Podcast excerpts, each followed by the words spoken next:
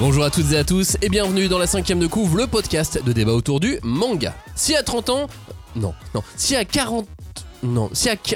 Oh non, finalement, peu importe votre âge, si vous n'avez jamais lu Yu Yu Hakusho, vous avez raté votre vie. Bon, évidemment, j'exagère. Mais euh, nous, on aime euh, ce manga de, Togashi, on l'aime tellement. On, l'aime parce que c'est un manga de notre génération, ok, mais aussi parce que c'est un manga qui fourmille euh, d'idées, d'envie. Ça fourmille de tips d'auteurs de manga, d'expérimentation, de, fun et bien sûr de, petites doses de catharsis bien, bien diluées. Yu Yu Hakusho est désormais donc un manga en 12 tomes en France dans l'édition actuelle.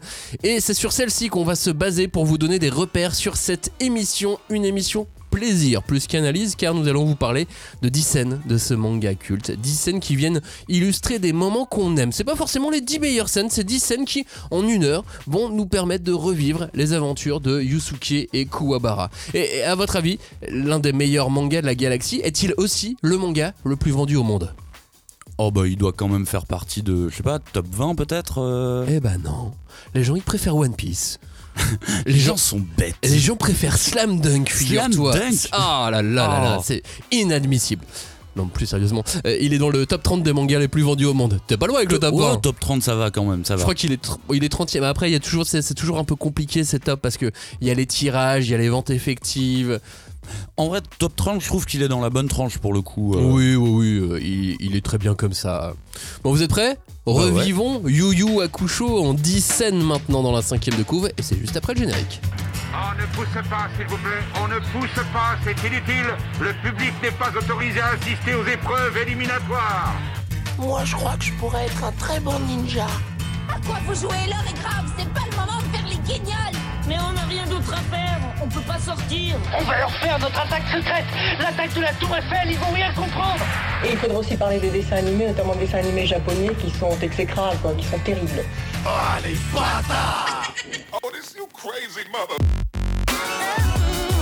La cinquième de couve, c'est le seul podcast où tous ensemble, nous allons découper, disséquer, dépecer, charcuter. Aimer Yu Yu Hakusho. Salut Julie, salut Cagnard, salut aux absents qui avaient bien envie de participer mais qui ne sont pas là. On pense évidemment à, à Robin et euh, à, à Johnny. Vous allez bien? Ça va et toi? Oui, très bien. Ça va. Place à Yu Yu Hakusho. L'apparition de la dernière édition française en date de Yu Yu va se boucler avec le 12e volume qui sort le 8 décembre pour un coût total de 102 euros avec les 5%. Ah c'est important, on approche de Noël, certains ont des bons cadeaux au travail. En voilà voilà, une bonne idée cadeau. Exactement, c'est pas mal hein, de rappeler un peu les prix parce que euh, cette édition-là, c'est surtout une édition économique. Alors, elle est mieux lettrée et économique. C'est Oui. ces deux, c'est ces deux bons côtés à cette édition-là. parce qu'avec le vieux lettrage à la main de l'époque. Oh, Ah bah c'est rétro après. Hein. non mais c'est une bonne idée. Euh, Sur le coup, c'était une bonne idée. Genre, ah, demander à un dessinateur de faire le lettrage et tout. Bah oui, c'est un auteur de BD. dans le champ L'idée des était possibles bonne. en tout cas, Ouais. c'était une bonne idée. Voilà, mais ça c'est dans les années 90, il y a très longtemps. Le 14 décembre prochain sort aussi la série live Yu Yu Hakusho sur Netflix. Qu'elle soit bien ou pas, peu importe. Parce que vous ne devez pas être série only. C'est l'expression qu'on donne. Ah, moi je suis animé only, moi je suis série only. Non, vous n'êtes pas du tout euh, only. Partez du principe que tout ça est un énorme espace publicitaire géant pour le manga. Et ça, c'est une super nouvelle. On vous l'interdit de façon d'être only. Si vous êtes auditeur de la cinquième de coup, vous Si. n'avez pas le droit. Si, ils peuvent être manga only. Non, même pas. Il Ah faut ouais faire de tout. Franchement, il faut être curieux. Non, mais on fera un petit supplément quand elle sortira. euh, Ah, Oui. De manière anecdotique, on pourra Tout à fait. dire quelque chose. Bon, 10 scènes pour euh, revivre Yu Yu Hakusho en une heure, c'est ce que l'on vous propose maintenant. À chaque fois, nous allons donner le numéro du tome, nouvelle édition, et du chapitre. Comme ça, si vous n'êtes pas à jour, vous pouvez arrêter l'émission à ce moment-là et reprendre la lecture un peu plus tard, et c'est réglé. 10 scènes sur les 19 tomes de base, ou sur euh, les 12 donc, de la nouvelle édition. Ça veut donc dire faire des choix. Nous n'allons donc, comme d'habitude, ne pas être exhaustif et d'ailleurs ça n'a jamais été notre objectif. Si vous découvrez cette émission, sachez que nous revenons chaque semaine avec une heure de podcast, parfois plus, rarement moins, pour parler de manga. Parfois, nous proposons des émissions consacrées à des approches euh, d'œuvres entières, comme euh, cette semaine avec Yu ou la semaine dernière avec L'habitant de l'infini. Parfois, c'est de la recommandation, comme il y a quelques semaines, euh, il y a deux mois même, avec les mangas de la rentrée, ou la semaine prochaine avec une sélection de créations françaises. Si vous aimez ce qu'on fait, abonnez-vous, activez les notifications, visitez nos pages sur les réseaux sociaux et allez faire un tour sur euh, notre bon vieux blog, la 5 de couve.fr. Première scène de notre sélection Yu Yu Hakusho pour revivre Yu Yu Hakusho. Bah, chapitre 1, tome 1, un premier contact avec le manga. Si vous ne connaissez même pas encore Yu Yu Hakusho, bah écoutez bien. Parce que c'est aussi une approche qui vous permet euh, d'avoir non pas le résumé mais le point de départ de, cette aventure. On commence donc, on rencontre Yusuke. Yusuke Urameshi, euh, que plutôt un bad boy, et il meurt. Voilà, bam. Au revoir, merci d'être venu. Euh, en voulant sauver un, un petit garçon, il se fait, euh, il se fait renverser par, euh, par une voiture et non pas par un camion. On n'était pas encore dans Ah, le trope des, euh, des Des trucs cool à ce moment-là Euh, et des isekai et il se fait renverser par une voiture de sport et il meurt. Voilà, ça c'est au bout de euh, une vingtaine de pages à peu près. Ouh, C'est horrible, je C'est viens bon. de me faire un what if dans ma tête si Yu Yu Hakusho était un isekai. Je, je reviens de très loin là. Non non, et puis ça commence même dès, dès le début en fait, même dès les toutes premières pages, on voit qu'il se fait renverser. Ensuite, il y a un tout petit flashback. Ouais, oui. on voit comment il en est, il en est arrivé, euh, comment il en est arrivé là. Et euh, bah, c'est stupeur quoi. T'ouvres un manga. Non, euh, surtout qu'on est, dites-vous, on on est dans les années 90. c'est 90, ouais. Euh, poil. Donc, euh, et oui, mais nous en France, euh, on lisait pas le japonais encore en 1990 en France. Personne Ah, ne lisait le japonais dans le monde entier à part les japonais. Euh, donc on, on est dans les années 90 en France, on voit arriver ce manga. Et là, on, Ah bah c'est c'est un Ouais. petit peu choquant. Dès là de base, Bah ouais. tu démarres un, un manga avec un perso qui est un voyou, c'est quand même assez rare. Pour les shonen qu'on avait à l'époque. Mais c'est vrai que si tu reprends ce pitch à notre époque, c'est devenu un pitch d'un banal, quoi. Tu sais, c'est un lycéen qui, euh, qui, qui, est, qui meurt en essayant de sauver un enfant. Et euh, du coup, il va se réincarner. T'es, ah, bah, c'est super basique, là, ton histoire. Ceci dit, c'était déjà un peu basique parce qu'il y avait euh, Astro qui s'était déjà fait renverser par, euh, par enfin, le, le petit garçon. Ah oui. qui s'était fait renverser Tobio. par une voiture, Tobio qui s'était fait renverser par une voiture de l'espace, euh, voiture volante, et qui était devenu euh, qui était devenu Astro. Donc bon, mais il y avait des- ce concept de se faire renverser par une voiture, c'était déjà présent dans le manga. Mais c'est vrai que là, on était à une époque où, euh, où on on s'attendait pas du tout, on s'attendait pas du tout à ça. C'est quand même un peu la, la stupeur d'arriver sur, euh, sur cette scène et là on te dit il va être détective du monde des ténèbres. Ouais, bah c'est ça, tu vois. Ah, Après, moi, j'ai le souvenir que cette scène m'a pas plus marqué que ça au début du manga parce que ça, tout va tellement vite. Du coup, euh, ah oui, il est le personnage est mort. Oui, mais de toute façon, l'intrigue en a besoin qu'il soit mort euh, pour, euh, pour avancer. Et euh, ce que. Moi, je me souviens que vraiment ma prise de contact avec Yu Hakusho, ça a vraiment été Yuzuke, tu vois. C'était avoir un voyou. Je, je, je comprenais pas pourquoi on avait, euh, pourquoi le- le- l'auteur avait pris un personnage de, de voyou. Et en fait, quand tu, euh, quand, tu, euh, quand tu lis le début de Yu Hakusho, bah, tu tombes sur euh, Yuzuke, tu vois que c'est un voyou, mais en fait, c'est plus un personnage espiègle. Tu vois, c'est comme, un, c'est comme un gamin, il fait des bêtises, il fait des conneries, sauf que lui, s'amuser, bah, c'est se battre en fait. Et du coup, faire des bêtises, c'est vraiment se battre et se bagarrer avec tout le monde. Donc, t'as un personnage qui est d'une part qu'on te présente comme un personnage négatif, mais on annule ça très rapidement avec ce côté enfantin, on va dire, qui te, qui te fait adhérer au perso parce que t'as envie aussi qu'il fasse un petit peu Ouais, des conneries. Je suis pas sûr que ce Et soit bon fond, surtout. ça qui l'annule parce que dans cette scène de, de l'accident de, de, de la mort de, de Yusuke, c'est en sauvant un enfant donc oui, voilà. il fait des conneries. De mais- base, on te donne direct le. Mais le mec, il a le. il a les valeurs quand il même. a des valeurs et il va. euh, Ou des valeurs ou des réflexes. Ouais. Et il va sauver un enfant tout de suite. Et, euh, et l'enfant est sauvé et c'est lui qui meurt à sa place. Bah surtout, enfin, tu dis euh, qu'il est enfantin, mais il a que 14 ans. en fait, c'est un enfant lui aussi. Enfin, c'est un jeune ado, quoi. Ouais, ouais, Donc, ouais, euh, c'est vrai. Et, et non, ce qui est marrant, c'est que, euh, bah, effectivement, il- la question, en tout cas, au départ de la série, c'est de savoir est-ce qu'il va être une bonne personne ou pas? Parce que les avis diffèrent beaucoup selon ses fréquentations. Donc, ses amis, évidemment, le trouvent super. Sa copine le trouve super, bizarrement. Il n'est pas encore sa copine. Oui, enfin bon, c'est son ami d'enfance. Et- Mais après, euh, il y a tout un tas de d'autres gars qui veulent juste euh, le taper parce qu'il est le plus fort. Le renvoyer de le l'école. renvoyer de l'école. Enfin, lui mettre plein de choses euh, sur le dos, alors que bah, lui, finalement, il- ce qu'il aime, c'est juste effectivement se bagarrer. C'est vraiment son plus grand plaisir euh, dans la vie, quoi. Mais on voit aussi que c'est un enfant qui est seul, euh, qui prend soin des gens autour de lui. Euh, Enfin, je trouve que, en fait, effectivement, je, je sais pas trop.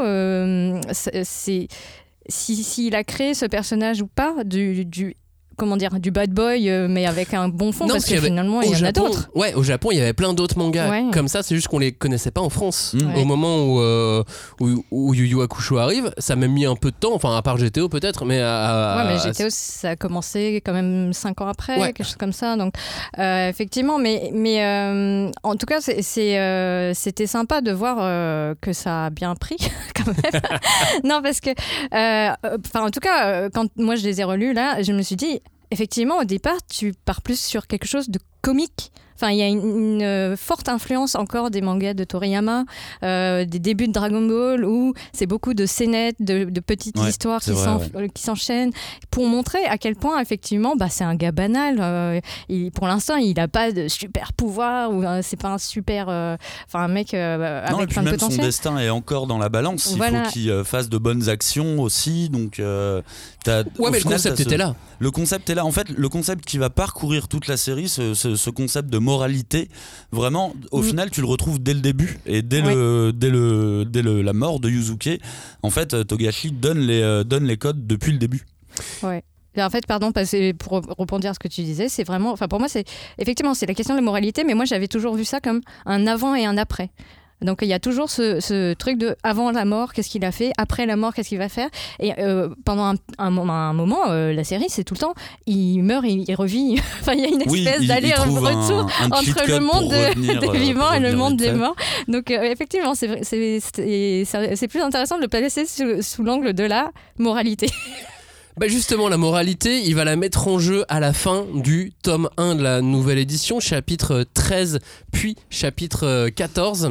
Du, euh, donc on est à, à la moitié du tome 1 et euh, non, à la fin du tome 1 pardon et au début du tome 2, on est à cheval sur, euh, sur les deux avec ces, avec ces deux épisodes et un incendie qui euh, se déclenche dans, euh, dans, dans, dans la maison où son corps est parce que à ce moment-là, Il est mort. il est mort, mais il a réussi à faire passer les infos pour qu'on garde son corps. Non mais voilà, Ouais. c'est ça qui est, qui est rigolo aussi, c'est que, enfin, là on est encore dans le comique, je trouve, à ce moment-là, puisqu'ils doivent toujours préserver son corps avec sa mère qui fait absolument n'importe quoi. Qui est un personnage à part, hein, sa mère. C'est c'est Oui. un personnage à part euh, qui, est, qui est vraiment assez unique dans le manga. On n'a jamais vu de perso comme ça. Mais j'adore moi la normalité de, non mais il est pas mort, faut garder son corps. Ah ok, ça marche. La, la normale, Ok. l'étrange normalité de ce personnage. Qui, il y a plein de moments, même genre bien plus loin à la fin, genre quand ils sont tous devant Sensui, elle se pointe aussi et elle dit ah c'est lui le nouveau méchant. Tiens, mais qu'est-ce que tu fais là? Maman. mais elle maman. passe quoi, tu vois? Vraiment, elle passe. Et euh, dans la maison où le corps de, euh, de Yusuke. Yusuke est, se déclenche un, euh, incendie. Criminel. en plus. Un incendie criminel en plus. Et, euh, et si son corps brûle dans l'incendie, Euh, il ne pourra jamais revenir. Aïe, aïe, aïe. Et c'est à ce moment-là que son ami d'enfance, Keiko. Keiko, fait tout pour euh, essayer de le sauver. Bah, évidemment par amour. Et c'est là où je trouve que la romance intervient, euh, intervient dans une, euh, une première fois vraiment dans le manga de manière très intense. Il y a même deux éléments euh, très intenses. Je commence par, par la romance. Euh, puisque guidée par Yusuke, elle va essayer de le, de le sauver et de tout faire pour, euh, pour le sauver.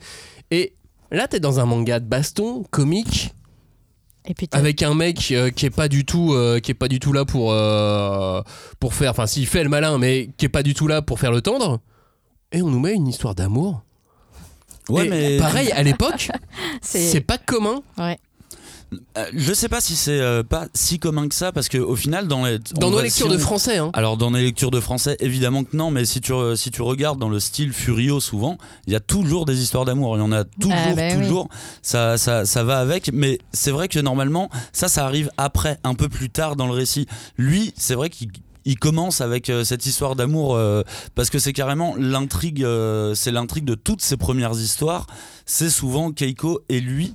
Mm. et j'avoue que c'est assez audacieux de commencer de commencer par ça. Mais en même temps ça te permet d'avoir une place vraiment particulière pour Keiko. Et je rebondis encore sur la mère de, de Yuzuki où je me dis encore une fois avec elle on a cette histoire de moralité de c'est clairement une mauvaise mère. Elle doit faire partie des pires parents. Mais en même temps c'est un personnage que tout le monde aime bien et t'as l'impression qu'elle s'est toujours occupée bizarrement de Yuzuki quand même tu vois. Donc même chez ce perso il y a ce truc de Ouais. amoral mais on la fait, hein. personne la déteste euh, ce, ce perso tu vois. Ouais on va dire qu'elle a fait de son mieux et que son mieux c'est pas énorme. Ouais, c'est vraiment pas beaucoup Bah, c'est vraiment une mère loubarde, quoi. Enfin, euh, JTO, tu vas retrouver un peu Oui. la mère de Moulaï, euh, comme ça.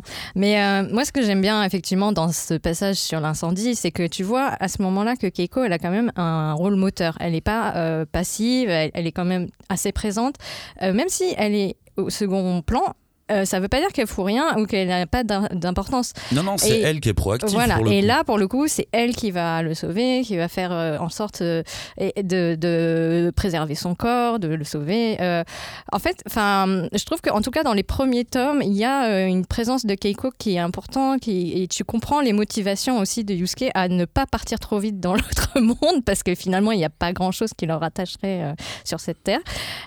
Et en fait, tu parlais de la romance, mais moi, il y a un autre passage qui m'a marqué qui est encore plus euh, romantique, je dirais, c'est vraiment la résurrection de Yusuke, donc le, le réveil doré. Ou, un- euh, Ah, mais ça, c'est après. Oui, pardon. Alors attention, Ouais. n'avançons pas trop vite parce que du coup, faut, si, si les gens ne l'ont pas Ah oui, encore pardon. lu, il faut pas. Ah là là. Il faut pas Ouais. pousser euh, trop loin.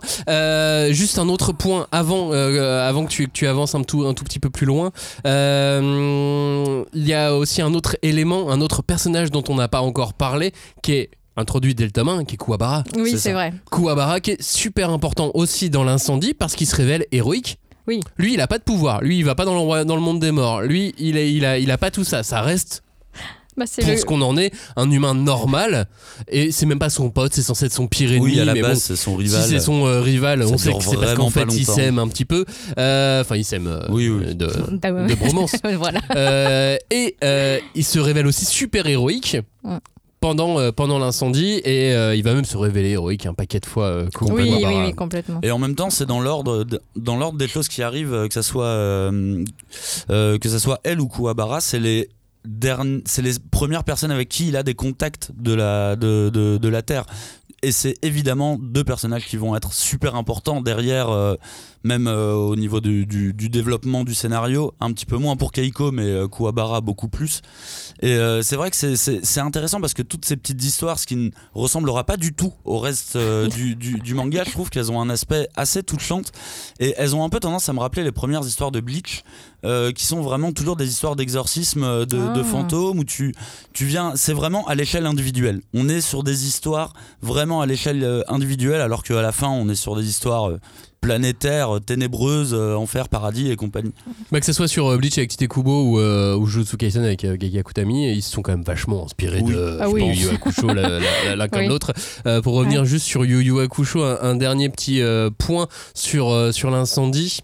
Euh, depuis le début, en fait, il fait des, il fait des actions Oui. pour euh, essayer de retrouver son corps et euh, à la fin de l'incendie pour sauver Keiko, il sans le savoir, il fait pas exprès, mais, mais en fait, il, il crame, entre guillemets, toutes les actions, toutes les bonnes actions qu'il Oui. a faites pour sauver Keiko, pour qu'elle puisse le sauver. Mais il Ouais. s'en fiche. Oui, il s'en fiche. tu le sais, Voilà, il c'est ça. Il dit ça vaut le Oui. coup. Euh, non, mais pour euh, juste pour clore ce- cet épisode de l'incendie et on va dire de la romance en général dans cette série, euh, en fait, il faut pas oublier qu'il y a quand même Video Girl Eye qui a été le carton Oui, de l'époque. Et quand tu regardes les dessins, je suis désolée, mais Keiko, elle ressemble beaucoup aux Carrément, héroïnes de carrément. Katsura.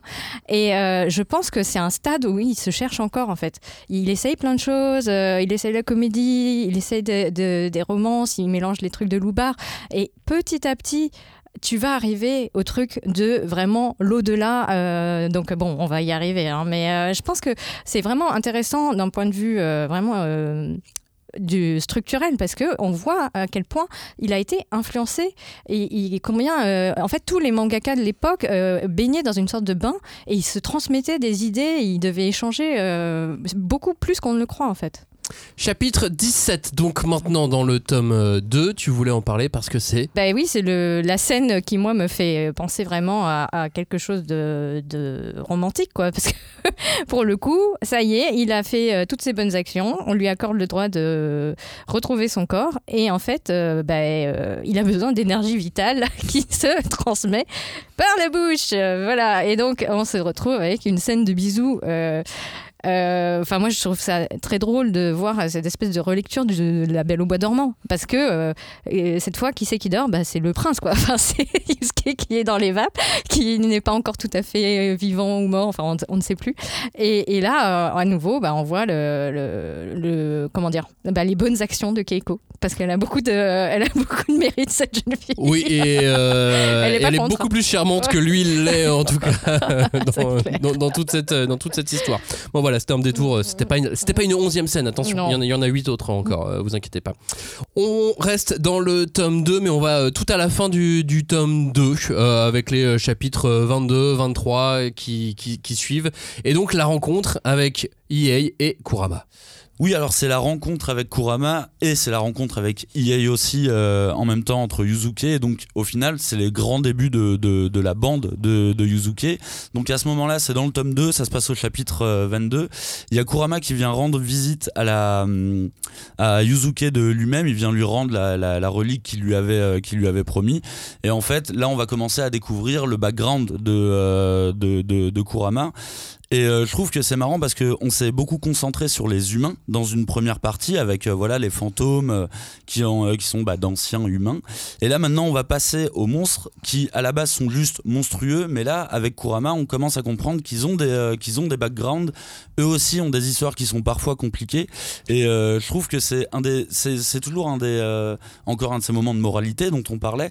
Et moi c'est un de mes passages de, de, de bascule parce que je me souviens que dès que je les avais vus ces deux persos, je m'étais dit eux ils vont rester.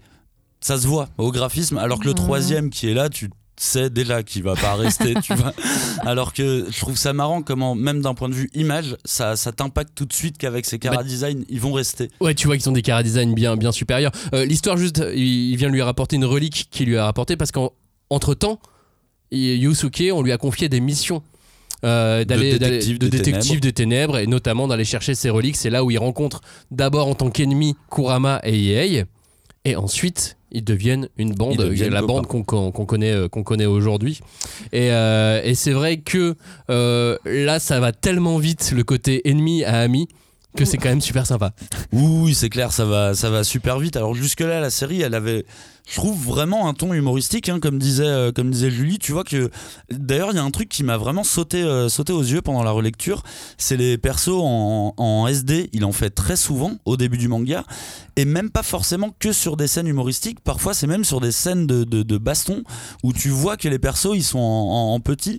Et là, bah, c'est le moment de la bascule, même graphique, avec l'arrivée de Kurama et Yei. Et d'ailleurs, Yei, la première fois qu'il arrive, il est vraiment minuscule, c'est ouf. On dirait vraiment un enfant, quoi. Et, euh, et, là, déjà, tu commences à voir la bascule graphique où il commence à allonger ses persos beaucoup plus. Et du coup, forcément, euh, là, on arrive sur euh, du dessin qui, moi, me plaît plus aussi, quoi. Ouais, bah, alors moi je vais juste euh, dire un point de détail, hein, mais c'est que en fait euh, de Kurama et Hiei, euh, en fait euh, c'est des noms de villes, enfin de montagnes qui sont très célèbres à Kyoto, quoi. Donc c'est drôle parce que tu sais que les personnages ils vont par paire, enfin voilà, ça- Ouais. ce serait ridicule de les, de les séparer. Mais ça, c'était les lecteurs euh, là-bas, ceux, ceux qui parlaient japonais. Nous, on n'en avait aucune idée quand on était Mais oui, non, et mais qu'on c'est très découvrait ce manga dans les En années plus, euh, 90. en plus du design, il y avait même un indice sur le nom, tu vois. Ouais, Mais oui, mais c'est ça qui est, euh, qui est toujours fort dans les mangas, mais qu'on remarque que après. ouais. Bien longtemps, tu sais, quand tu vieillis, tu fais Oh, mais c'est pour ça qu'il s'appelait comme ça. Ah, J'adore à chaque fois. Passons au tome 3 maintenant. Euh, le tome 3, nouvelle édition euh, toujours, chapitre euh, 27.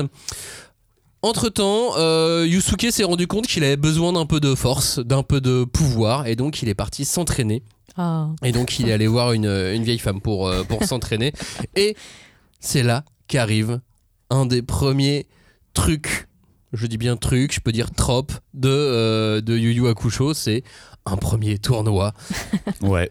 Et spoiler alerte, il y en aura d'autres. Il y en aura beaucoup dans toute l'œuvre de Togashi. Il se passe quoi dans ce, dans ce premier tournoi? On, on doit, on arrive sur la fin des épreuves euh, d'examen euh, de Yusuke pour euh, être pris comme apprenti. Voilà, Ça, c'est c'est ça. même pas encore pour avoir un nouveau pouvoir, c'est juste pour être pris comme Pour apprenti pour ensuite de de s'entraîner. Exactement. Et euh, c'est vraiment le, c'est c'est le début des, des, des- bah voilà, hein, comme tu disais, des, des, des tournois, des tournois en pagaille. Et c'est marrant parce qu'en plus c'est pas un, c'est pas un vrai tournoi euh, dès le début. C'est euh, d'abord il y a des, il y a des épreuves, des épreuves spirituelles. Et effectivement là, je trouve que on, on- on voit déjà des similitudes avec Hunter x Hunter. Tu vois, ça, ça démarre avec une épreuve dans la forêt. T'arrives à l'examen, il y a plein de persos. Tu sais, c'est les trucs que Togashi il refait dans, dans Hunter avec l'examen. T'as t'as- t'as carrément un des personnages que tu vois, c'est Hanzo, c'est Hanzo de Hunter x Hunter. Tu vois, c'est un, ninja qui est chauve et il est d'ailleurs dans une scène que je trouve très très drôle où il fait du, kara- du karaoké spirituel et il est super fort euh, là-dedans. Et euh, voilà, t'as- dès le début, tu as, un truc assez particulier, c'est que la dernière épreuve, bah, ça va être un tournoi. Et le tournoi final, il va être, euh, il va être dans le noir. Et tu vois, direct, il a quelque chose avec le tournoi, genre ouais, mais on va faire quelque chose de différent. On va pas le faire normalement, comme dans euh, Hunter, qui- où l'examen de Hunter termine par un tournoi, sauf qu'il n'y aura, euh, il n'y aura qu'un seul perdant. Bam, tu vois. Il aime bien les petites règles, les petites règles cheatées comme ça, et je trouve que ça, ça rend le récit tout de suite unique en fait. Il est vraiment différent quoi. Et en plus, il, alors, il commence dans le tome 2, ce tournoi, et il se prolonge dans le, dans le tome 3, où on te dit, bah voilà, tout doit être fait dans le noir. Mhm. Ouais. Et là, le, premier combat, en plus, il est hyper cool parce que du coup, les, deux persos s'en vont dans le noir, t'entends euh, deux, trois bruits, et après, il y en a un qui revient qui est à moitié blessé, t'es là, genre, mais qu'est-ce qui s'est passé? Bon, après, tu vois les, autres combats un peu dans le noir, mais ça fait, euh, ça fait un tournoi différent en tout cas. Ouais, c'est vrai qu'il y a une... tu sens que Hunter Hunter est en préparation dans sa, dans sa tête quoi. Ouais, Il y a parce que là, il pouvait pas du tout penser à Hunter à ce moment-là, on est non, trop non. loin en termes mais il y a d'époque. Mais plein de choses qu'il va réutiliser, euh, que ce soit les lieux, l'histoire du grand arbre, le marécage, enfin tout ce que tu as cité euh, juste avant. Et moi j'aime bien, euh, le... enfin tu dis spirituel, mais bon ça reste une salle d'arcade quoi. Ouh, qui complètement. a été C'est une salle complètement- d'arcade spirituelle. Voilà, dans, dans, dans l'air du temps. Enfin, euh, c'est vraiment un, un clin d'œil aux gamins japonais de l'époque, Ouais, euh, avec euh, 80, tous les, les jeux qu'ils pouvaient avoir à, à disposition. Quoi. Et effectivement, euh, bah là, c'est- bien parce qu'on se dit que enfin, il, Yusuke, il va, il va quand même grandir. Enfin, il va peut-être gagner en maturité. est-ce qu'il gagne vraiment en maturité Non, Non, parce que même quand il gagne, il a le, il a le seum parce qu'il comprend seulement que du coup il va devoir s'entraîner pendant je sais pas combien de temps. Mais c'est effectivement le début, euh, c'est le début d'un de ce que je pourrais appeler un tournoi officiel et, d'un tou- et de, de- de tous les tournois non officiels et officiels qu'il y a dans, euh, dans euh, Hunter et dans Yu Yu Hakusho. Je trouve que c'est marrant parce que tu vois que c'est vraiment un carcan scénaristique pour lui le, le tournoi. Des fois, je pense qu'il y a certains, certaines parties qu'il ne voit même pas forcément comme un tournoi, mais c'est des tournois à chaque fois. Et ça va continuer. Euh, on enchaîne, on continue nos- notre lecture, et puis là, d'un coup, on arrive au tome 4. Ah. Il s'est passé quand même pas mal de choses. Ils sont pas encore vraiment potes hein, avec euh, Yei et, et, euh, et Kurama à ce moment-là. C'est les premières missions. Bah, en euh, fait, tu le vois dès le début qu'ils vont, euh, qu'ils vont se rapprocher parce que tous les indices sont là. Ouais. oui. Et Kurama, il est déjà proche de Yuzuke à ce moment-là. Bah, disons qu'il est pas trop distant, Bah, alors que le- il y en a un qui s'en fout complètement. Ah bah Yei, oui, mais, mais on sent que c'est. Ouais, il aime bien. Ah, il aime bien regarder. C'est marrant qu'il il suive ce que fait Yusuke euh, avec autant d'attention pour un ennemi. Bon, bref, tous les indices sont, sont là. On, on peut pas, on peut tromper personne et on ne spoil personne en, en disant ça à ce moment-là, à ce moment-là du manga. On arrive euh, à l'épisode au chapitre euh, 46 qui laisse place un petit peu à Kuwabara, mais pas que. Non, pas que Kuwabara, mais qui va revenir sur cette idée un petit peu de romance dont tu parlais. Donc, euh, dans ce chapitre euh, 46, en fait, Yuzuke et Kuwabara, ils doivent aller euh, sauver une jeune démon, mais qui est en, qui est en détresse. Et euh, sa, sa particu- sa particularité, c'est que quand elle pleure, elle verse des larmes de diamant. Et du coup, elle a été kidnappée par un mafieux qui euh, veut la faire pleurer. Je trouve ça très poétique, tu vois, très mignon. Il Ouais. veut la faire pleurer le plus possible pour avoir bah, des diamants. Toguro, c'est l'homme de main de ce, euh, de, de ce mafieux. Et du coup, il va trouver un moyen de faire pleurer cette démon parce qu'elle a, elle a, elle a recueilli des petits oiseaux, elle est enfermée, tu vois, c'est le, le- le seul contact qu'elle a avec l'extérieur, c'est ces petits oiseaux. Et là, attention, on commence à aller sur les chapitres juste après 47, 48, Oui, 49. voilà, on enchaîne. euh, et du coup, euh, si euh, ils essayent de la faire pleurer, ils y arrivent plus depuis, euh, depuis un moment. Les châtiments physiques, ça marche pas. Il y a rien qui fonctionne. Et Toguro, il vient et baf, il bouffe les, les oiseaux de, Yukina. Et cette scène, je la trouve, je la trouve extrêmement choquante en fait. Que ça soit d'un- d'une manière visuelle, mais aussi dans, dans, le, dans, le, dans le texte, dans les dialogues, où très clairement, il lui Mm. dit. Je te conseille, il lui donne un conseil, tu vois. Il lui dit si euh, je, en fait, je te conseille de te préparer à pleurer tout de suite parce que, en fait, sinon, je vais te donner du- des oiseaux à manger tous les jours, tu vois. Il y a un conseil sympa dans ce truc de. En fait, moi, je dois faire mon boulot, je suis un professionnel, mais euh, en fait, tu vas en chier. Donc. euh, Mets-toi à pleurer tout de suite, ça sera plus simple, euh, ça sera plus simple pour tout le monde. Et là, je trouve que dans ces, dans, à partir de ce moment-là, en fait, on commence vraiment à rentrer dans cette notion de mafia des ténèbres, tu vois. Au final, c'est marrant parce que tu vois qu'on passe des niveaux euh, au fur et à mesure des tomes. On démarre avec des esprits, après on voit des démons, après on se concentre sur les humains parmi les démons et sur la fin de la série on sera complètement sur les, euh, sur les humains. Mais euh, je trouve que c'est marrant parce que là c'est le moment où il commence à distiller cette notion de mafia, une notion que évidemment on retrouve dans Hunter x Hunter. Ouais. Et je trouve que c'est vraiment cool d'avoir euh, ce truc-là, genre, ah ok, il y a le monde de la pègre, mais il y a aussi le monde de la pègre démoniaque. je trouve que c'est un lore qui marche trop bien de base, la mafia et le monde démoniaque, ça marche extrêmement bien, quoi. T'as l'air tellement passionné par Toguro sans le dire, j'adore. Parce que, en Évidemment. fait, sachez que Cagnard adore Toguro. Oui, il nous Ah bah, en parle tout le temps. Non, mais j'adore. c'est très compliqué hein, de faire mon top des personnages préférés dans Yu Yu Hakusho. C'est vraiment très compliqué parce que je trouve qu'ils sont vraiment bien écrits pour le coup. Et, et Toguro, euh, pff, la finesse d'écriture est assez impressionnante vu la carrure du bonhomme. Et du coup, on a sélectionné cette partie-là. Cette séquence-là, parce que c'est la séquence où tu vois arriver Toguro aussi pour la première fois. Et même si au début tu peux le prendre pour un personnage un peu secondaire, un homme de main, tu vas comprendre à travers cette histoire que non, non, ça va devenir un Mm. protagoniste très important. Et tu le comprends dès la fin de cette séquence-là, avec les chapitres 50-51, parce qu'on assiste déjà à la mort de Toguro. Oh. Oui. Une fausse mort euh, de, de- de Toguro, évidemment. Ouais, mais Un, crédible. un acte héroïque de Kuwabara. Parce que euh, c'est lui euh, le, Ouais. le héros de, de cette, euh, de cette petite partie euh, là, Kuwabara, parce vrai. que c'est lui qui met euh, et qui, qui, Qui met qui le donne coup, de lui-même, euh. qui donne le coup final pour tuer euh, Toguro. Alors en réalité, donc maintenant vous, vous avez lu cette, cette partie-là.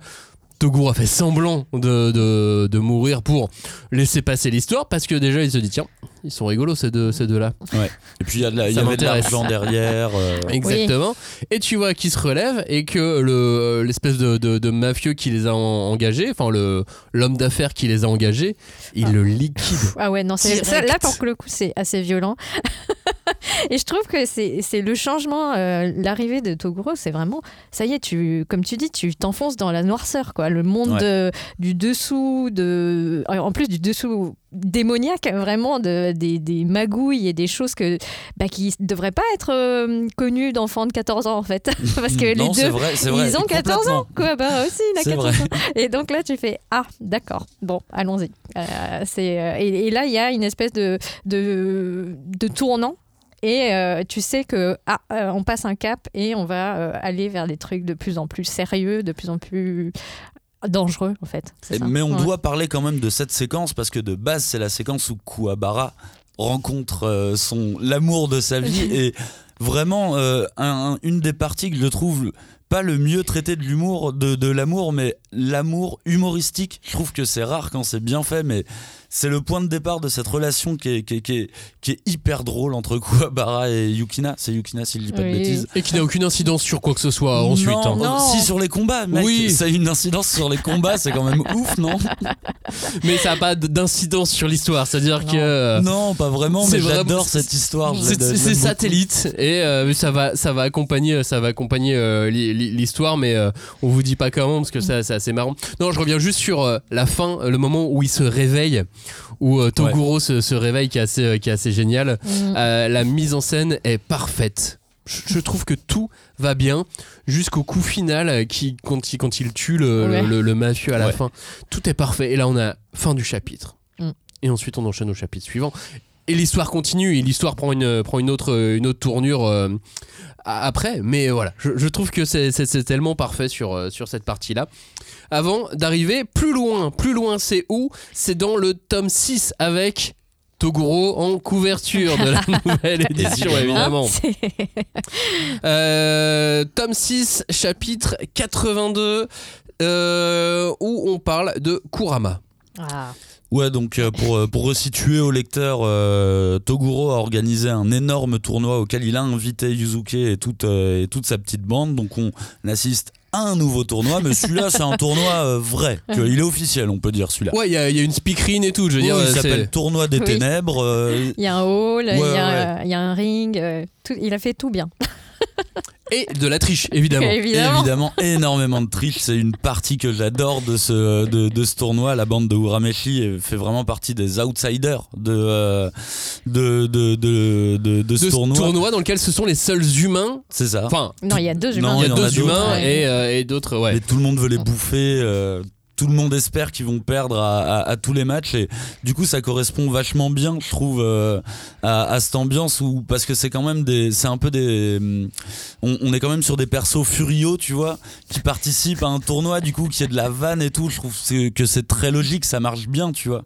Et donc à partir de ce moment-là, le tournoi euh, qui est organisé par euh, Toguro, il continue, t'as les différents affrontements, hein, et euh, il s'enchaîne jusqu'au moment où euh, t'arrives et euh, Kurama est en difficulté. Et c'est vrai que là, tu sais pas trop euh, ce, qui, peut se passer. Et finalement, il y, a ce, euh, truc qui est assez euh, classique pour un shonen, mais une transformation. Et euh, Kura- Kurama va retrouver son euh, va retrouver son apparence d'origine et évidemment il va être surpuissant. T'as toujours l'impression qu'il se bat à 5% alors qu'il est euh, il est vraiment euh, il est surpuissant et je trouve que c'est un moment qui est assez qui est assez intéressant parce que souvent j'ai l'impression que Kurama c'est celui qui évolue le, le, moins au niveau des combats. Si je le mets en contradiction avec Yai par exemple, qui lui devient de plus en plus puissant, Kurama lui il est toujours à la limite à la limite du combat et, euh, et là, d'un coup, en fait, il fait un chemin un petit peu inverse en revenant à ses origines. Lui, du coup, il retrouve sa, sa, sa, sa- sa puissance d'antan et je trouve que ça donne une, prestance, une noblesse au personnage qui est, euh, Bah. qui est vraiment folle, quoi. Oui, mais il l'a déjà en fait. Tu- Oui, bien dès, sûr. dès ses premières apparitions, tu sens qu'il a quelque chose d'autre, qu'il est différent. Et en fait, c'est- drôle euh, parce que euh, juste avant, euh, dans, le, dans le tome euh, 5, il y a quand même un chapitre où il a un autre combat qui, pour moi, euh, je l'ai surnommé le CAP esthétique et coiffure. Parce qu'il contre un mec qui fait du maquillage. Lui, il, lui montre qu'il peut se battre aussi avec ses cheveux. Enfin bon, bref.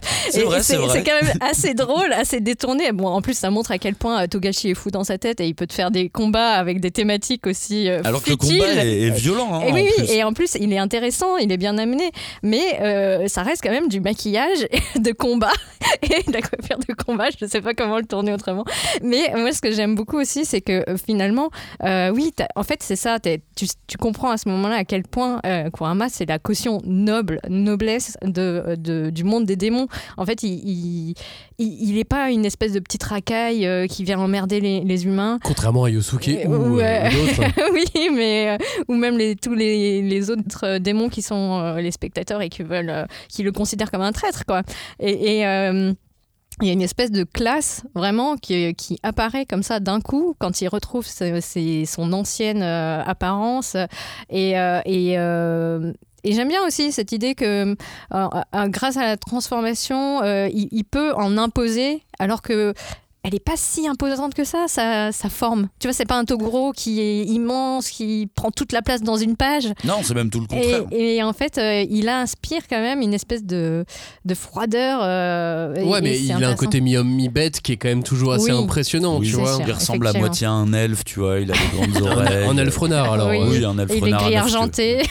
Mais c'est marrant parce que pendant, pendant, enfin, pendant très longtemps, on, on a toujours dit au, au Japon que, enfin, les, les observateurs euh, et, euh, et critiques manga euh, au Japon ont toujours dit que le succès de Yu Yu Hakusho était aussi dû euh, à euh, la façon dont euh, le manga a conquis le public féminin. Ah bah oui, mais il y est pour quelque chose. Alors là, Kurama, et notamment avec cette transformation, parce qu'il passe en mode mi-homme, mi-bête, beau gosse. Ah bah Ouais. oui, quand même. Mais Oui. je pense que Kurama, mais faut pas, euh, faut pas oublier euh, EA aussi, je pense pour les filles, parce que le, le, Évidemment. le profil du bad boy, ça, je pense que ça peut, ça peut bien marcher. D'ailleurs, c'est Kurama, c'est quand même hyper euh, tu sais, il jette des roses, tu vois. Oui. D'ailleurs, à un moment, il fait une référence à Sailor Moon, je sais pas si vous l'avez vu. Oui. Je me suis dit, ah tiens, c'est marrant, euh, il y a un petit échange. euh, c'est- c'est c'est rigolo quand même parce que c'est un peu caricatural, quoi, les roses, mais en fait, quand il, là, là, du coup, quand il passe en forme Yoko, tu vois, même les roses, elles deviennent, euh, ça, ça, ça devient genre des bombes atomiques, tu vois, faut faire super attention. Je trouve que c'est, je trouve que c'est vraiment euh, savamment fait, tu vois. Et alors pour ceux qui n'ont pas lu Yu Yu Hakusho mais qu'on qui aiment bien écouter l'émission parce qu'on on dit, on dit des bêtises en- en- entre, entre temps, euh, mais qui connaissent par exemple l'attaque des titans, faut voir Yei comme le Levi de l'attaque des titans. Complètement, Ah oui, complètement. Voilà, enfin, le- plutôt Levi est le Yei de l'attaque des titans. Tu quoi. préfères Voilà. lequel du coup entre les deux? Bah Yei. Ouais, moi aussi. Oui, quand même. Et Mais- pourtant, ah, je- l'adore, euh, je l'adore aussi. hein, mais... Parce que pour moi, c'est toujours été une version euh, Togashi de Vegeta en fait. Yay. Oui, oui, oui. C'est, Oui, mais t'as aussi. complètement raison. Dans, C'est totalement ça aussi. Et ça, on le voit beaucoup plus, euh, plus loin dans la série. Mais il y a Ah non, bah, même dès le début en euh, fait. Oui, Le fait gars- qu'il le regarde en disant Ah, je suis pas content, oh Oui. là là, je suis un méchant, mais je te regarde beaucoup. Ils vont être des éternels rivaux à la manière de Sangoku et Vegeta, évidemment. Mais c'est vrai que c'est euh, il y a ce côté-là qui est, toujours très sympa. Donc dans un tournoi où euh, bah, par la suite, on peut continuer, euh, on peut continuer tranquillement le déroulement du, tournoi. Donc à le tome 6 et arriver au tome au tome 7. Euh, beaucoup de blagues, je trouve, dans ce tournoi et beaucoup de rebondissements très what the fuck. Complètement. Quand on éjecte Kuwabara à l'autre bout qui doit Deux fois. revenir de deux fois en plus quoi. Quand, quand les filles arrivent, Oui. Ah ouais. Improbable. ça n'a aucun sens. non, surtout qu'ils aiment pas les humains. Et là, il y a quatre nénettes qui se pointent. Et même là, la mère de Yuzuki, elle est suffisamment flippante pour faire peur aux autres démons qui sont, euh, qui sont autour d'elle. Tu vois, c'est quand même rigolo euh, ce, ce- ce truc de. de- Il y, a, il y a beaucoup d'humour. T'as raison parce que en même temps, le tournoi permet évidemment d'avoir des, des profils très différents de méchants et de, enfin de méchants, d'adversaires, on va dire, parce que c'est un truc qu'on comprend très vite. Il y a des vrais méchants, mais il y a aussi des adversaires avec des valeurs plus nobles.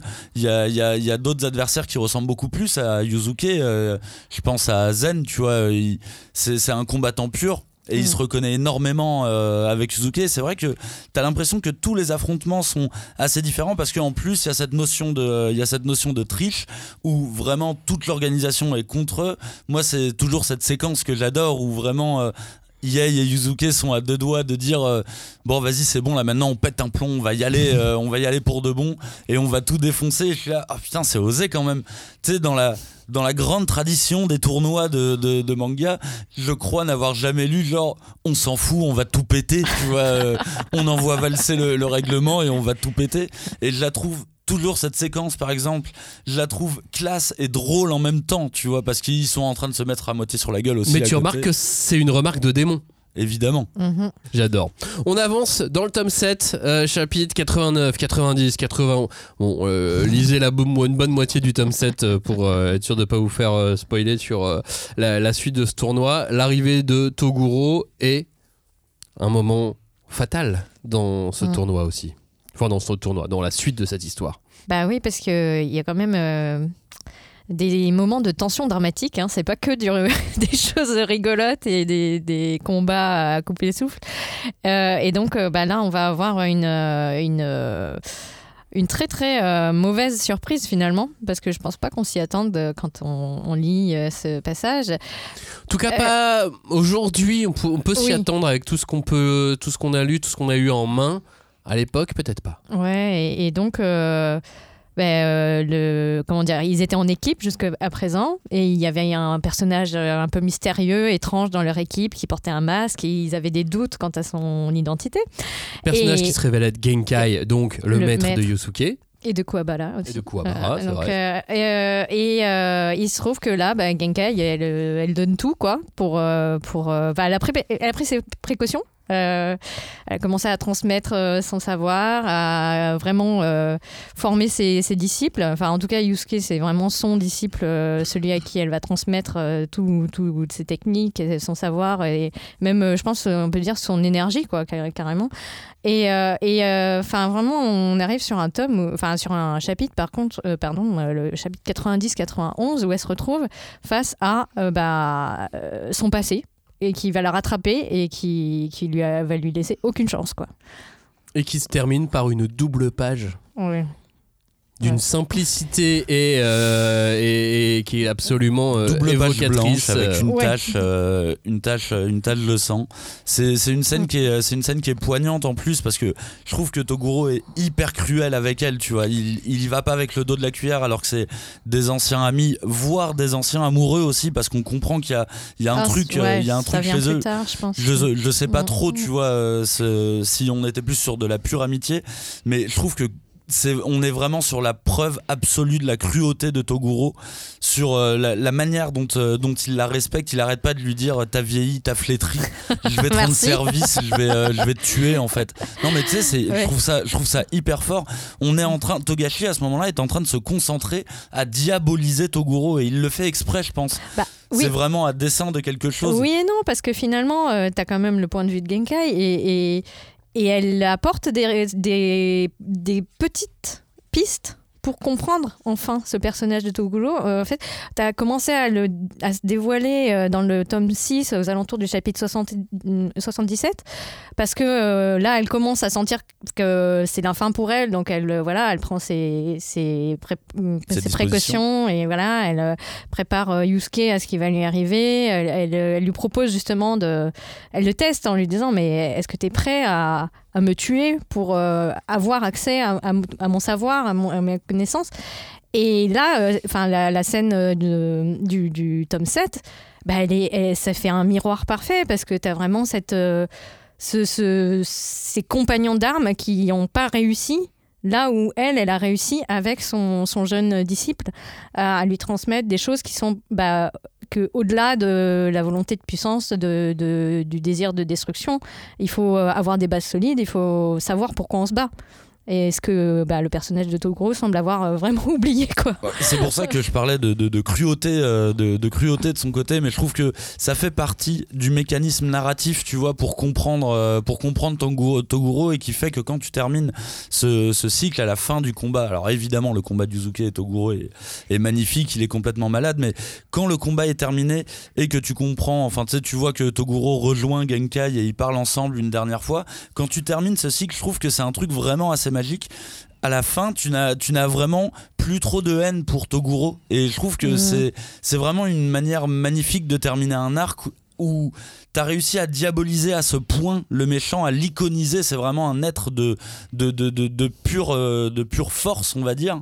Et à la fin, tu euh, es là, genre. ah, euh, il a même réussi à donner une leçon à Yuzuke, c'est quand même chouette, c'est quand même beau. Et je trouve que voilà, c'est vraiment une clôture d'arc que je trouve dans les plus réussis dans le, dans le shonen euh, de bagarre, on va dire, de tournoi, pardon. On continue de euh, lire Yu Yu Hakusho, on assiste à ce tournoi, ça se termine, ils vont revenir dans le monde des humains, tout le monde ne revient, enfin bref, Ouais. ça vous l'avez vous l'avez compris. Euh, et maintenant on arrive à la toute fin du tome 8, début du tome euh, 9. Ouais. Euh, avancez un petit peu jusqu'au début du, du tome 9 pour, euh, pour aller au- à, à la résolution de, de cette partie-là. Et là, leurs ennemis ne sont plus euh, des démons, mais des, des humains. Ouais. Avec, ça. euh, ouais, avec Yusuke qui se fait kidnapper, avec là une partie énigme, épreuve, et là on voit toute la folie euh, de, de Togashi qui. Qui euh, explose en fait. Ah ouais, grave. Parce que ça, ça annonce tout ce qu'on va ensuite euh, kiffer avec, euh, Avec Hunter, Hunter. avec euh, et euh, moi je, je- je trouve que ça c'est super intéressant parce qu'il y a aussi, euh, enfin je reviens à cette histoire de de- de- d'échange, d'influence et de d'idées. Là, euh, ça fait un peu écho au début de, de JoJo's quand les stands arrivent, tu vois, où tu dis Ouais. waouh, il y a des trucs euh, qui dépassent l'entendement et euh, et t'as pas besoin d'aller jusque dans le monde des, des démons pour que en fait ça arrive vraiment. Euh, et et, euh, je trouve qu'il l'a très bien. euh, Enfin, on, on sent que ça y est, c'est fini euh, les, les comment dire la période de recherche quoi. Il est il, il sait ce qu'il veut faire. Il va créer des règles, il va créer des, euh, des personnages euh, qui on doivent euh, comment dire vraiment explorer toutes les compétences possibles qui soient pas enfin la force c'est fini. Ça y est on a passé Toguro on a passé euh, cette idée que la puissance euh, elle doit être que physique etc et, euh, c'est vraiment euh, intéressant de voir que bah, pense à des choses comme les mots ou comme euh, les vêtements. Enfin, il y, a- il y a plein de choses après qu'il va pouvoir exploiter. Quoi. Et un côté très énigme aussi qui, euh, ah bah oui, mais qui ça se met au c'est milieu de son, tout ça. c'est son Ouais, petit carrément, truc. c'est le. Mais je trouve que c'est euh, c'est- c'est c'est une, une entrée en matière d'arc. Alors moi, soyons clairs, j'ai jamais réussi à me décider entre l'arc de Sensui et l'arc de Toguro, lequel je préfère.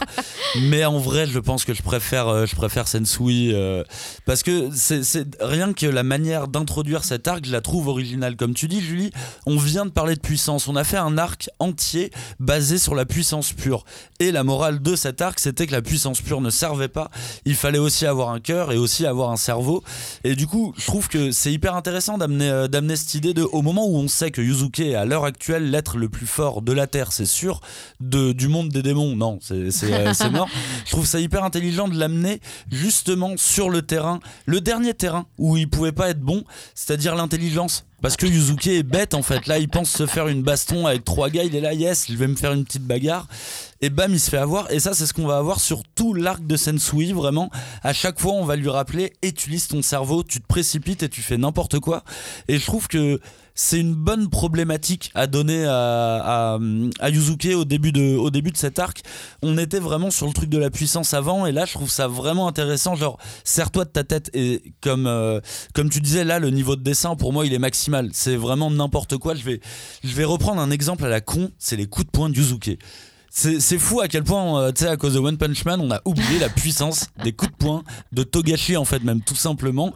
Et c'est vrai que dans Yu Yu Hakusho, les coups de poing de Yuzuke, c'est vraiment quelque chose qui est dessiné de manière. Le poing s'enfonce dans le corps et tu, tu vois 5 ou 6 impacts, il devient de plus en plus rapide. Il a des effets graphiques pour la rapidité des, euh, des coups de Yuzuke. Et je trouve que c'est vraiment, c'est vraiment magnifique parce que les, les coups sont magnifiques. Mais on n'arrête pas de dire à Yuzuke, sois plus malin, s'il te plaît. Sois plus malin parce que en fait, là, c'est vraiment chaud ce qui se passe. Et toute cette histoire va euh, continuer tranquillement pour se prolonger donc euh, dans le tome 9. Alors évidemment, il y a une, il y a une résolution avec euh, cette, euh, ce kidnapping de, de Yusuke. Oh là là. Euh, ouais, ouais, on, peut, on peut avancer sur cette résolution. Euh, et puis euh, là, on arrive sur une rencontre avec un, un autre personnage euh, qui commence à leur évoquer d'autres éléments. Et alors là, donc on arrive sur la fin du tome euh, 9. Euh, fin du tome 9, avancer aussi un petit peu tranquillement sur, euh, sur, le, tome, euh, sur le tome 10 euh, aussi. Et on arrive donc sur euh, cette fameuse cassette, la, la, la Black Parade, euh, Black Chapter, pardon. Ouais, c'est ça. On arrive sur, euh, on arrive en fait sur la partie flashback de Sensui. On avait déjà eu quelques éléments euh, d'in- d'infos sur euh, sur ce personnage, mais là t'as vraiment le vrai flashback où tu vas comprendre que en fait c'est un ancien détective des ténèbres, donc comme comme Yuzuke, mais qui a priori est parti en vrille à un moment pendant sa dernière affaire, et donc tu comprends que euh, que euh, Sensui a a vu euh, quelque chose qu'il n'aurait pas dû voir Avec Et une image super avec marquante. une image euh, qui est vraiment malade, euh, qui pour moi est vraiment l'un des points de bascule. D'un des points de pivot en fait de, de, de Yu Hakusho où vraiment on parlait des monstres, beaucoup des monstres avant, et là maintenant on parle des humains. Là c'est vraiment, là c'est les humains sont problématiques et on va les mettre au même niveau que les démons. Donc vraiment c'est une scène qui est, qui est horrible, c'est une espèce d'orgie où des humains sont en train de euh, sont en train de torturer des, des démons qui ont l'air en plus euh, en plus innocents. Depuis Sensui a complètement perdu foi en l'humanité et a décidé de créer un énorme trou reliant euh, la Terre aux démons et en fait il veut juste il veut d'une l'apocalypse sur Terre et deux c'est un personnage qui est devenu tellement puissant qui veut euh, qui est devenu trop puissant pour la Terre en fait et que maintenant il veut affronter des monstres qui sont vraiment forts euh, et du côté des ténèbres. Mais en fait, c'est une, une scène qui est tout droit sortie de Berserk, quoi. En Ouais. fait, non, mais c'est vrai. Et en fait, c'est là où tu te dis ah, parce que bah, c'était dans le Shonen Jump, c'était pas euh, Oui, dans les dans dans magazines destinés euh, au- à un public un peu plus euh, un peu plus adulte.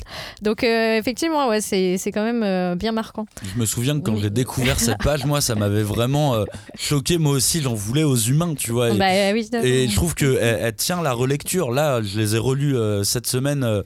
ça marche toujours autant. Cette scène n'est même pas une double page, c'est une pleine page. Mais elle est tellement impactante, il y a tellement d'éléments différents, la noirceur est tellement forte que t'es obligé de fixer, euh, t'es obligé de fixer et de dire non, c'est horrible.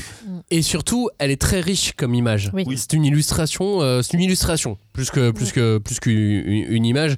Et tu, tu la lis, tu, tu vas dedans parce que t'as une espèce de curiosité morbide qui Bien va sûr, avec. tu la parcours de la même manière que Sensui parcourt cette scène, je Ouais. pense. En plus, enfin, c'est là aussi où tu te rends compte tout le trajet qu'il a fait au niveau du graphisme. Quand tu vois les premiers dessins dans les premiers tomes et que tu arrives au tome 9 avec cette image-là, que tu es obligé de, lire, effectivement, de, mettre tes mains dedans, dans la crasse et le cambouis, comme les autres, euh, c'est c'est ça qui est dérangeant, en fait. Et euh, bon, on vous la décrit pas, mais euh, toute personne qui a lu, euh, qui a lu Yu Yu Hakusho se, se souvient de cette image. Et là, normalement, si vous n'avez pas lu, mais que vous avez quand même écouté l'émission, vous avez envie de lire Yu Yu Hakusho juste Ouais. pour euh, arriver à cette image. Euh, et il y a un autre élément. Donc, il a progressé effectivement euh, graphiquement, où, où- où il, où il a, où il a trouvé, où, enfin, où il a, il a réussi euh, à, à mettre en place quelques, quelques trouvailles graphiques aussi. Ah, là, il est au sommet. hein. Vraiment, graphiquement, c'est- c'est c'est fou ce qu'il fait sur, euh, sur l'arc de Sensui. Et ce qui est fort, c'est que là, on est quand même proche de la fin de la série. Mm. Il reste, euh, il reste quoi, une, une trentaine de, de chapitres. Et les enjeux s'élèvent encore plus. Oui. Bien sûr. C'est-à-dire qu'on commence, rappelez-vous, hein, début d'émission, on commence par la mort de Yusuki, il a voulu sauver un enfant, il doit être détective des ténèbres, faut qu'il retrouve son corps. On était à l'échelle individuelle de de- d'histoire de, personnes, quoi. Là, maintenant, on est à l'échelle du monde. Mm. Monde des démons, monde des humains. Et qui n'arrête pas de, de s'agrandir, en fait. C'est c'est on ça aussi. apprend les catégories de monstres. On a, oh là, les Bah, persos qu'on aime bien oui, sont pas si forts il y a que ça des finalement. Il y a des rangs de- pour classer les, les démons, enfin tout ça. ça- effectivement, j'avais j'avais complètement oublié cette partie. Et, euh, et, et en fait, c'est c'est euh, c'est bien parce que euh, tu vois, il te dit pas, euh, il te, en fait, comme Yus- Yusuke qui revient et qui se dit ah je suis fort maintenant. Bah non, en fait, tu sais rien. Et, Ouais, et toi le, encore, et monde, le monde est vaste et ne finit pas de s'agrandir, s'agrandir, s'agrandir. C'est ce qui est répété souvent de toute façon dans, euh, dans, dans Yu Yu Hakusho. Et je trouve que en plus de Sensui, les, euh, les, les personnages qui tournent autour, euh, qui gravitent autour de Sensui, ils sont hyper intéressants aussi parce que bah, encore une fois on est sur, on est sur des humains. Et je trouve que c'est une véritable définition des, des, des humains qui se trouvent mal adaptés à notre société en fait, qui en veulent, qui en veulent plus. Et je trouve que c'est fascinant de partir de démons et d'arriver à juste à des, euh, des asociaux, tu vois, euh, mais qu'on va ramener vers la lumière en leur disant non, il y a autre chose, euh, il y a une autre voie qui est possible. Je trouve que c'est des très belles constructions de personnages. Je pense surtout aux petits euh, qu'ils affrontent pour les jeux vidéo.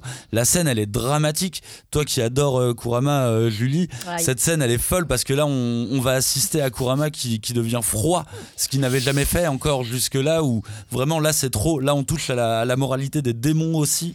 Et il y a vraiment, enfin, c'est l'arc ultime, je trouve. Tout est maîtrisé à la perfection.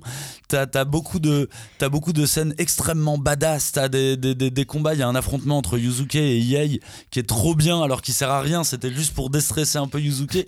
Tu vois ce truc de. tu, vois ce truc quand même, genre, allez, viens, tape-toi bien un coup, euh, comme ça, t'auras la tête un peu plus vide et tu pourras aller te battre. C'est le genre de logique qu'il y a dans, dans les affrontements du Hakusho et je trouve ça à chaque fois hyper drôle, quoi. Et puis à la fin, donc Bah maintenant oui. vous pouvez aller euh, à la fin du, du manga si, si vous ne l'avez pas euh, terminé. Bah, c'est le moment euh, de, de vous lancer dans, le, dans les ultimes tomes de Yu Yu Hakusho. Qu'est-ce qu'on dit de cette fin? Qu'est-ce qu'on dit de ce dernier arc? Bah, On a monté en enjeu, on a, monté en, on a monté en tension, on a monté en intensité. Et puis il y a ce dernier arc.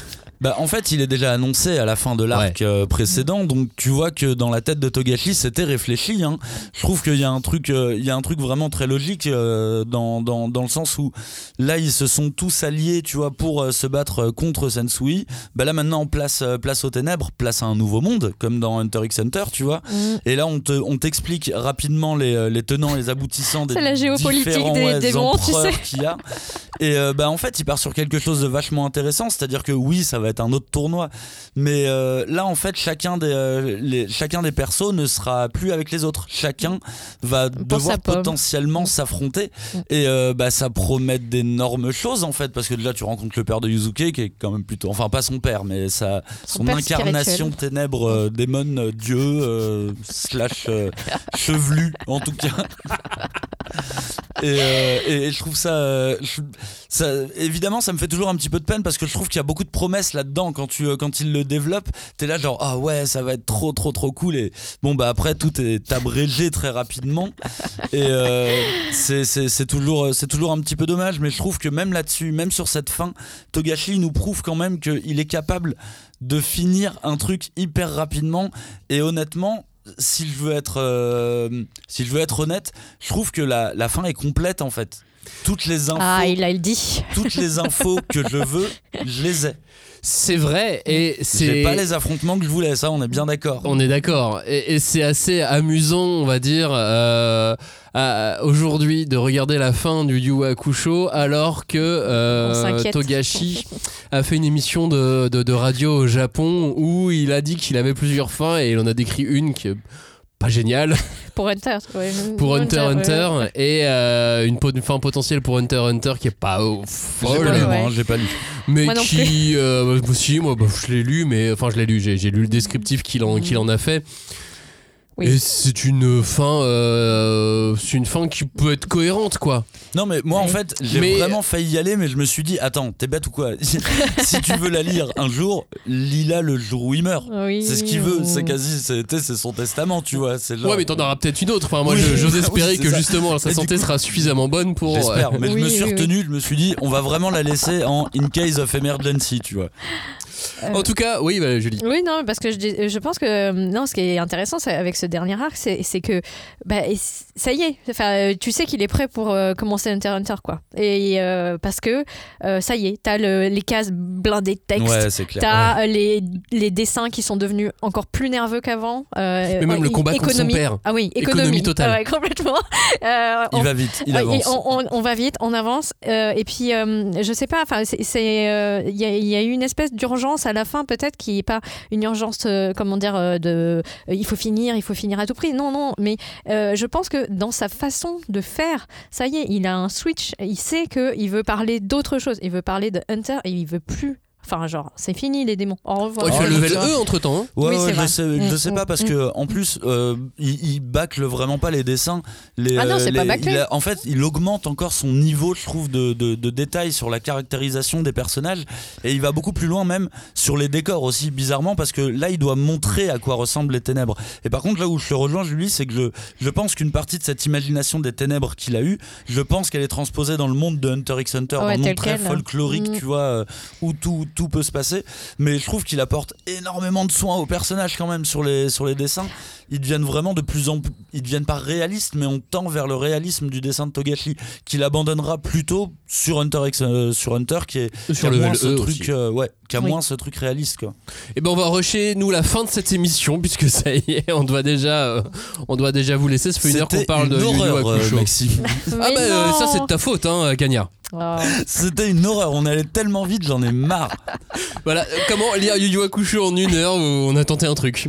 Ouais. On a tenté une, Non, non, mais- une aventure euh, pour essayer de vous faire revivre cette, euh, cette saga euh, en, une heure de, en une heure de temps. J'espère en tout cas que ça vous a donné envie de relire le, le manga. C'était. Moi, ça m'a Oui. fait trop plaisir de. Bah, déjà, ça m'a donné l'occasion de relire euh, Yu Yu, donc c'était- c'était parfait. Mais c'est toujours autant un plaisir de, de, de parler de cette série et de conseiller aux gens de dire allez-y vraiment, parce que effectivement, même si les cinq premiers tomes sont un peu, bon, voilà, un peu mignons, on va dire, ça vaut tellement le coup. Après, c'est vraiment. euh, c'est- c'est c'est une série qui est, qui est folle et. Encore une fois, qui est unique, qui est fait par un auteur qui est fou, et du coup, euh, c'est c'est vraiment un, un, un, un shonen neketsu comme il n'y en a pas d'autre de la même manière exactement comme tu disais Julie euh, pour euh, Jojo quoi Et de la même manière Oui. qu'il n'y a pas de shonen neketsu, on vous l'a déjà, vous l'a déjà dit. J'attendais que tu le dises. Bon, bah écoute, euh, non, non, mais franchement, c'est, il faut le, lire, Furio effectivement. fantastique dra- Ouais. démoniaque Ouais, moi, je vais relire euh, plus tranquillement, là. Mais vous l'avez entendu, euh, du coup, si vous avez envie de partager votre lecture de Yu Yu Hakusho, Kanya est là pour euh, Répondre à vous vos questions. et pour répondre à toutes vos questions et Ah pour oui, débattre avec vous. venez parler. Avec grand Merci de nous avoir écoutés. Euh, on se retrouve la semaine prochaine pour parler de création française ou francophone. Merci de nous avoir écoutés. Ciao, salut Merci. salut